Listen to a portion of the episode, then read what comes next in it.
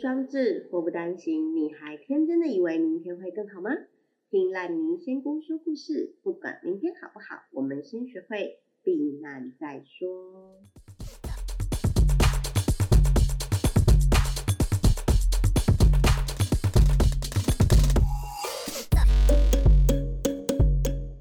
今天的主题是家家有本难念的经，妈妈打电话给我求救。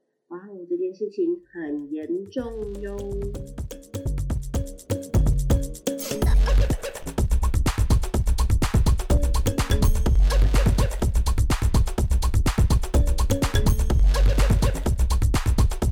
那你没问题，问题是你烂。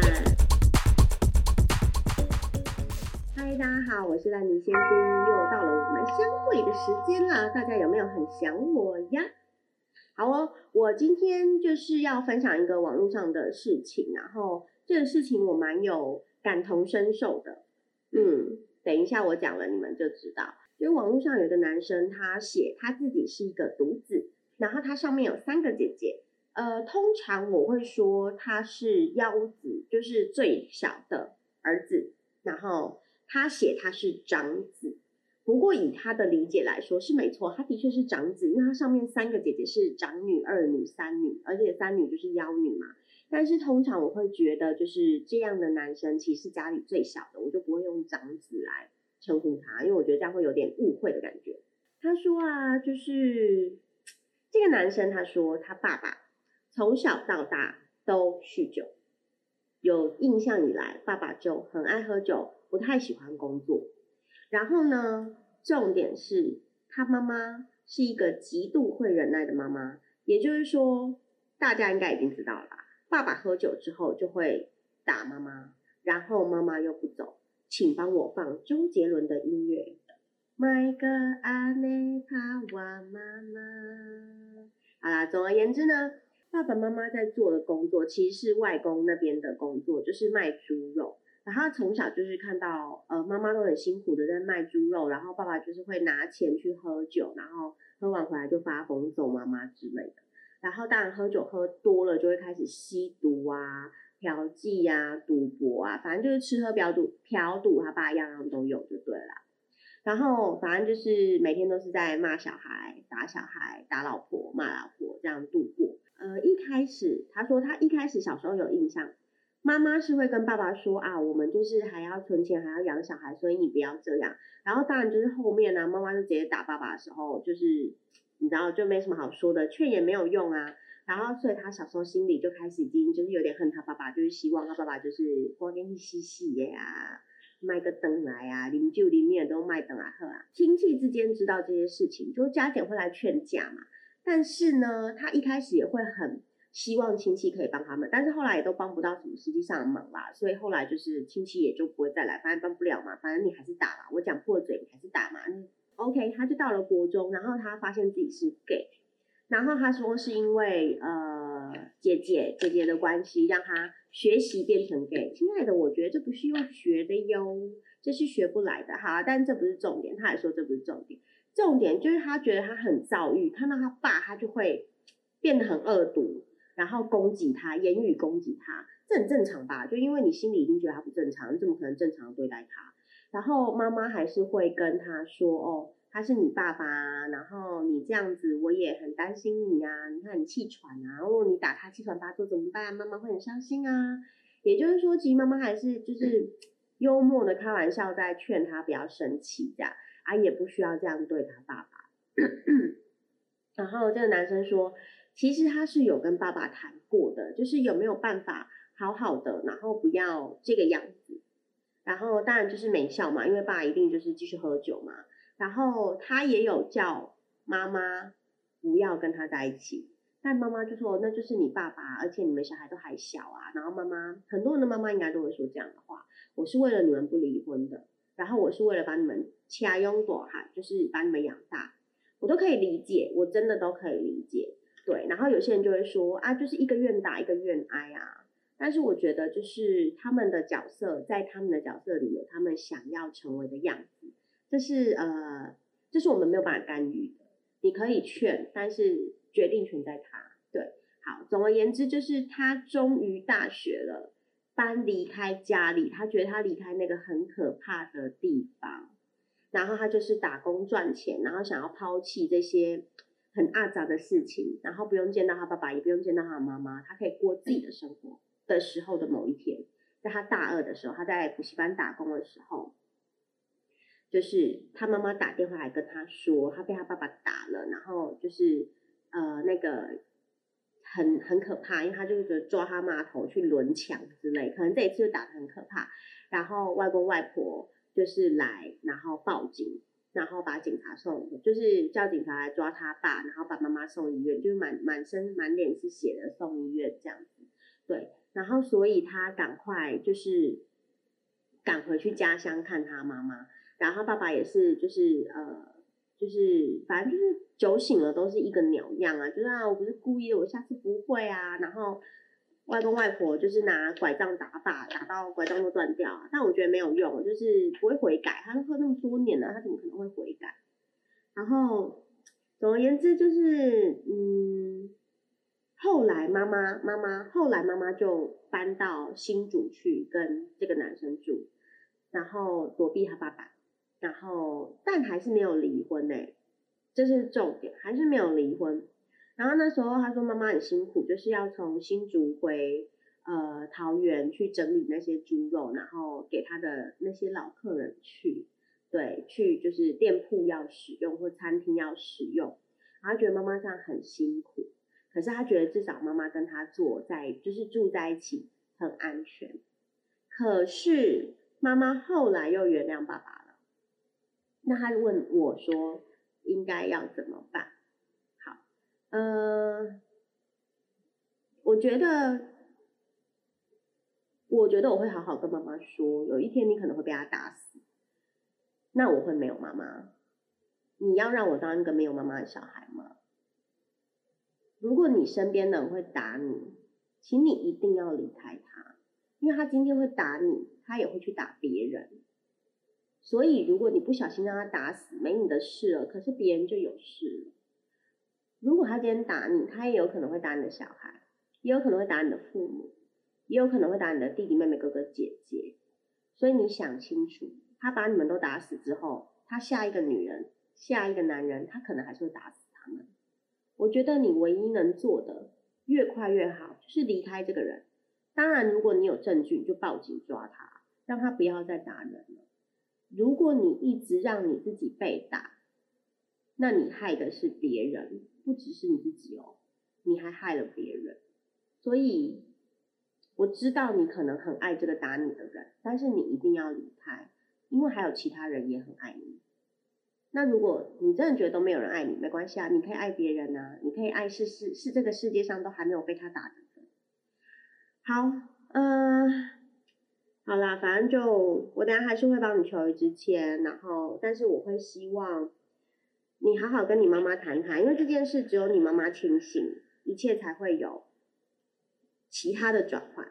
如果爸爸，我觉得不可能啦，就是他都喝了一辈子酒，吸了一辈子的毒，漂了一辈子的妓，然后他就过了这种生活一辈子，他怎么可能会改？不可能。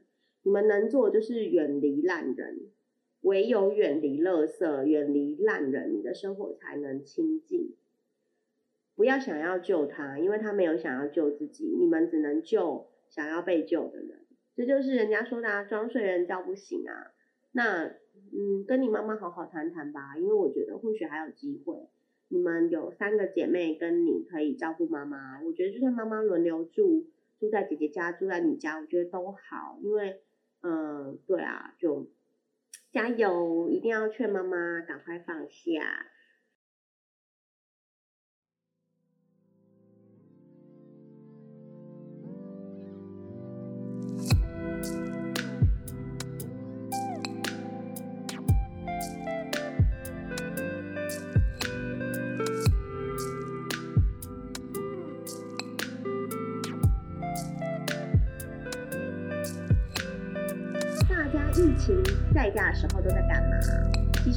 很多时间看电视，然后呃，我之前是没有用一个东西，大家应该很熟悉，叫呃，听说它的中文名字叫做网飞。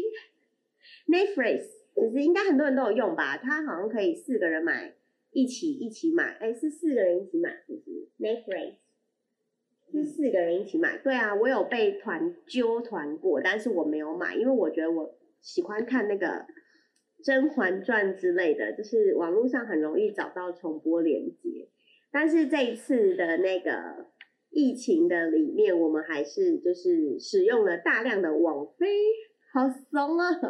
好啦，大量的使用了 Netflix，然后它除了一些呃新的，我觉得 Netflix 里面有很多影集是很好看的，它自制的。然后也有一些，当然就是过往的电影啊、影集，你可以在上面找到。但是我觉得有一些东西是真的找不到，蛮可惜的。我就是很想看，但没有。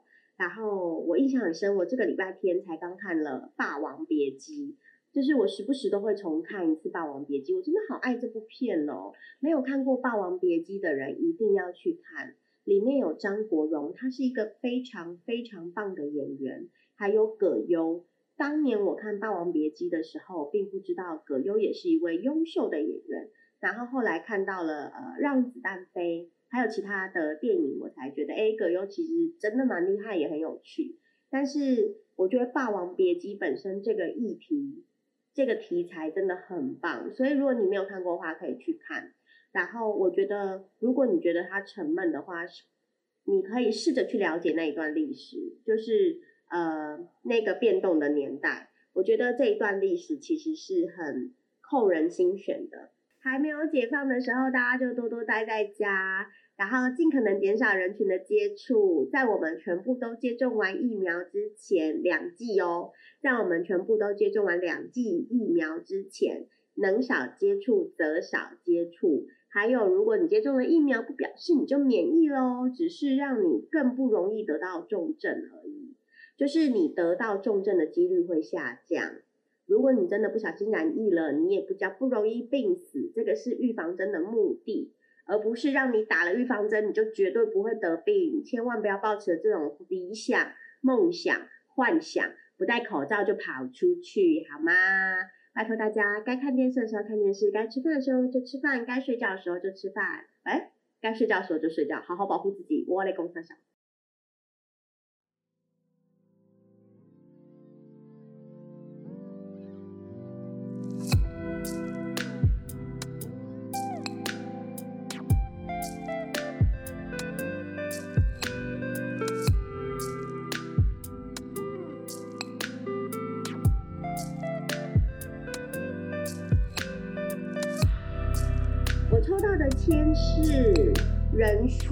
签第五十四签，六十甲子签里面的第五十四支签。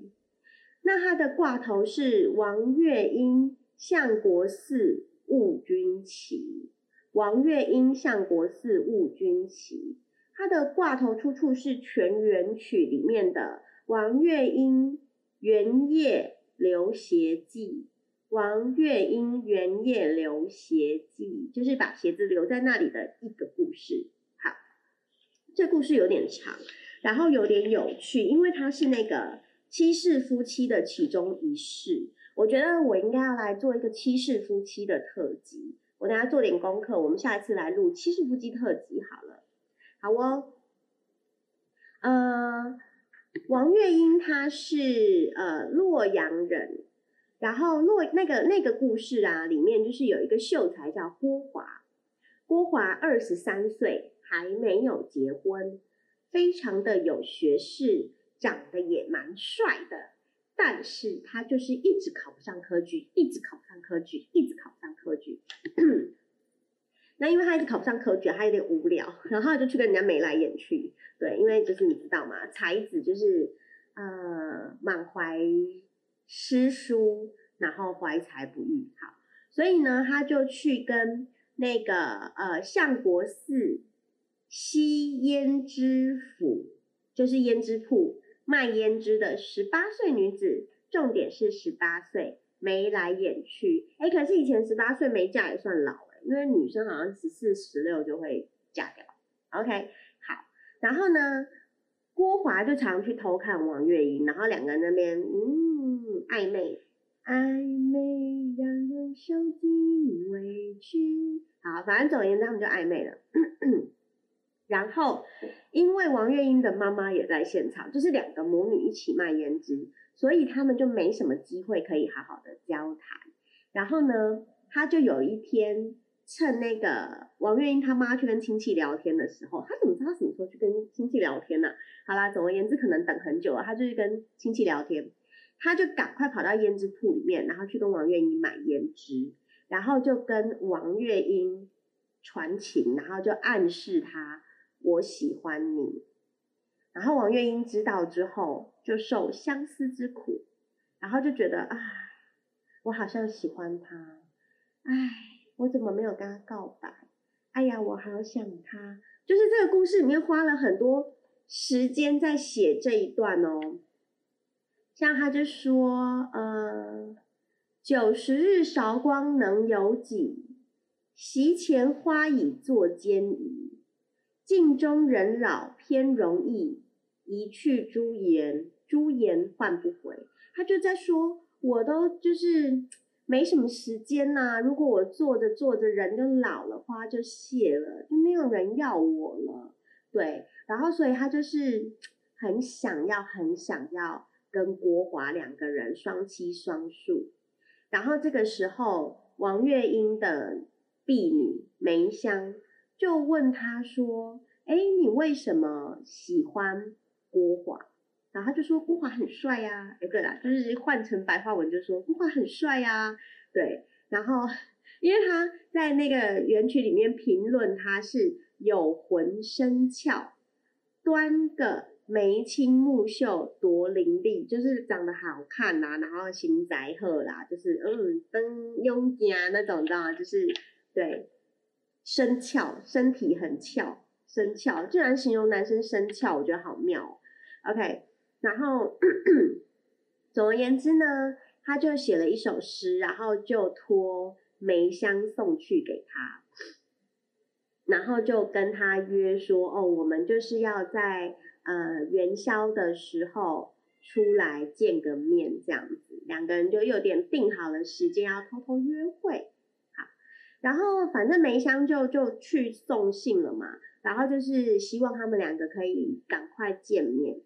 殊不知梅香到了那个相国寺，观音观音下看到了，就是他在那边等，应该说他到了，他就在那边等，等啊等啊等啊等啊，就是没有看到呃郭华来，然后。他就等了很久，然后就找找找找找，发现郭华已经醉醺醺的倒在西窗外，就是反正就躺在窗户旁边喝醉了。然后原然后原来是因为郭华他朋友约他喝酒，然后他想到他今天晚上要见王月英，他就太高兴了，太高兴就喝醉了。他小啊，你有没有事啊你？然后但是后面更丑，我跟你说，但是后面更丑。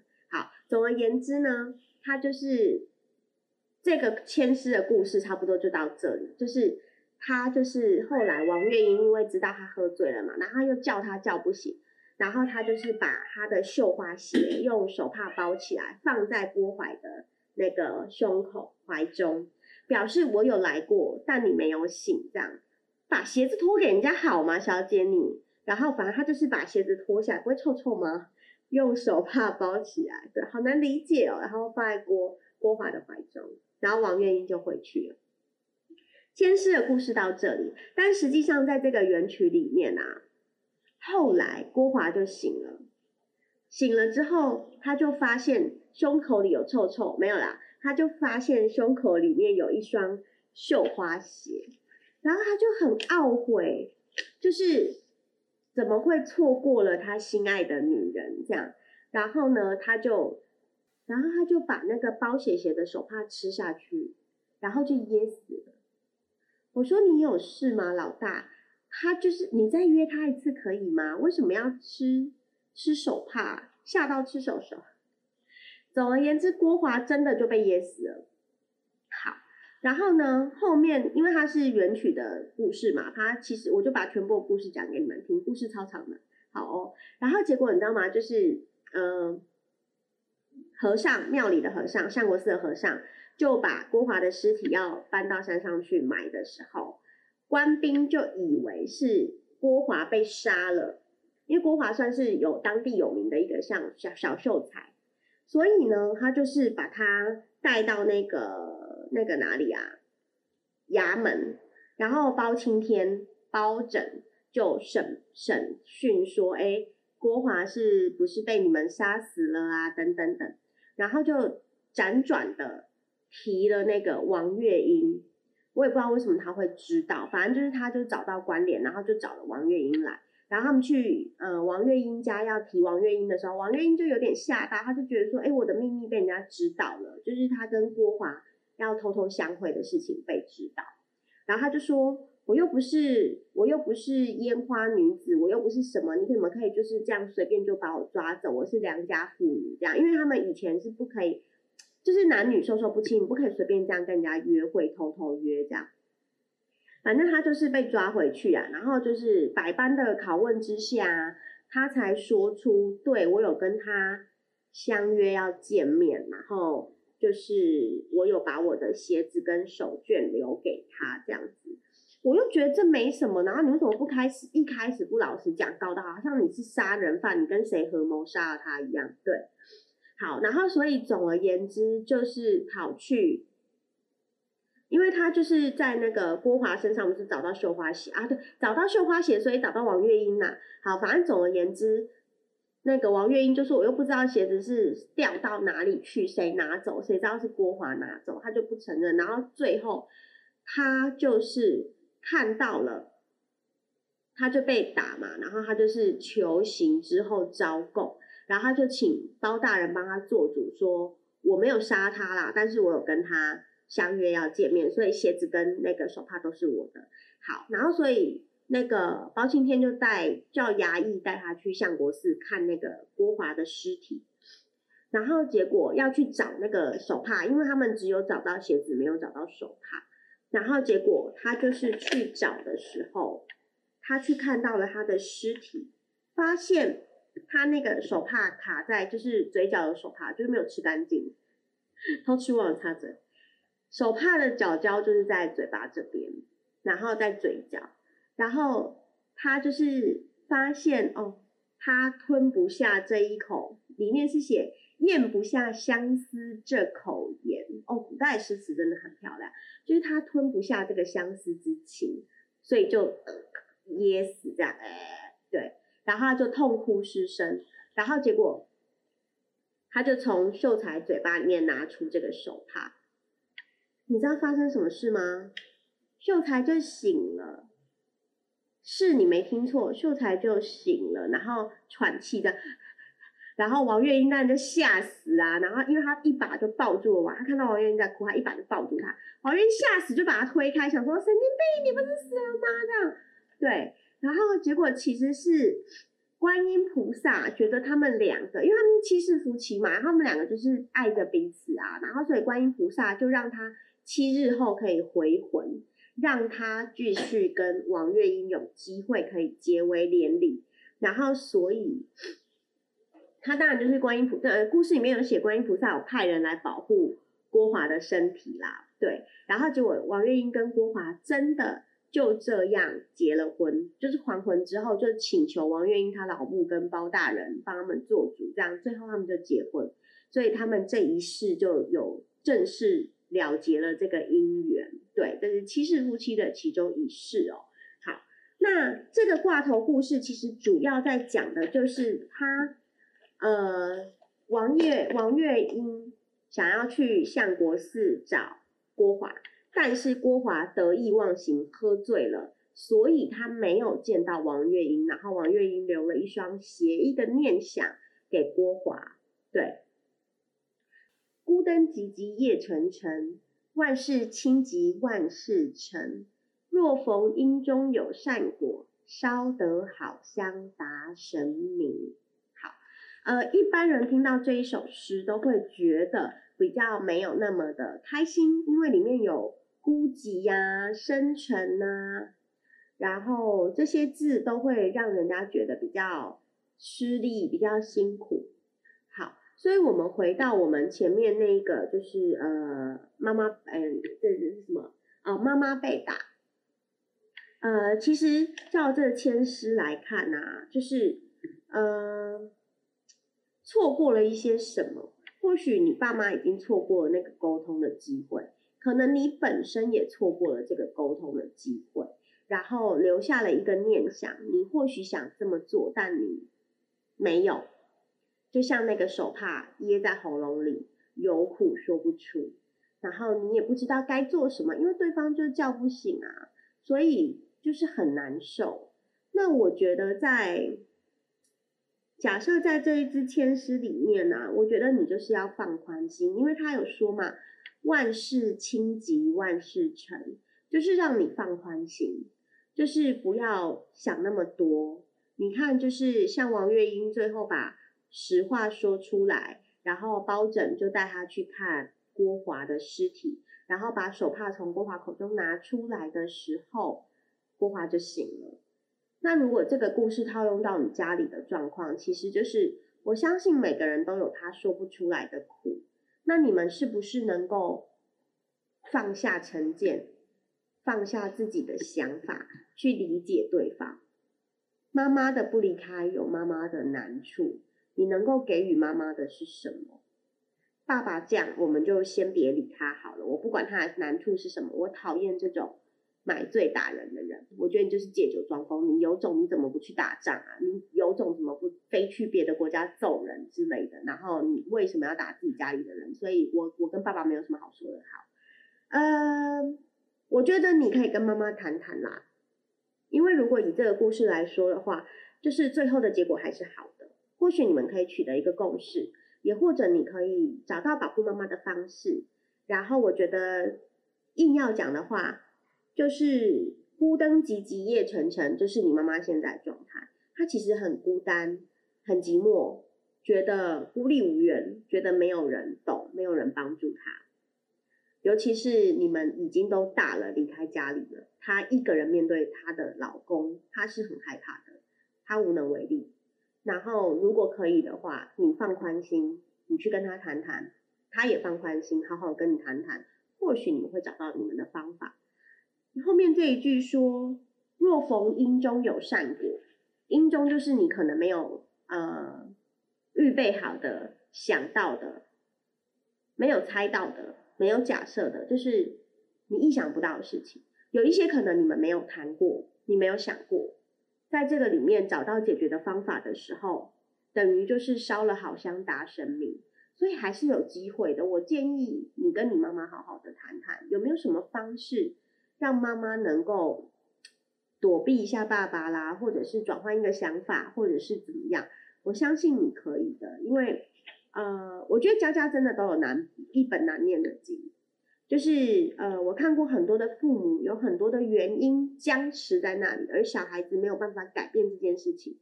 小孩子很希望父母离婚，而父母没有离婚。我觉得每一个人有每一个人的立场，爸爸有，妈妈有，小孩有。那你们是不是能够谈一谈？你现在也大了，对我我知道你强调你不是 gay。但是我必须说，我认识的 gay 都非常的贴心。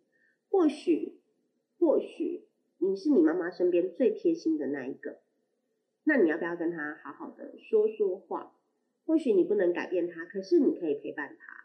那我觉得你自己的心态就是你放宽心，你不要抱持着你要改变他，因为就是你陪他说话，你试着去理解他，同理他的角度，对他来讲。就是很大的帮助，我相信这是第一步，同理他开始。如果你能够站在他的角度去理解他到底在想什么的话，比较有机会从他的角度去看到不一样的做法。或许你们会讨论出不一样的方式，可以帮助你的妈妈。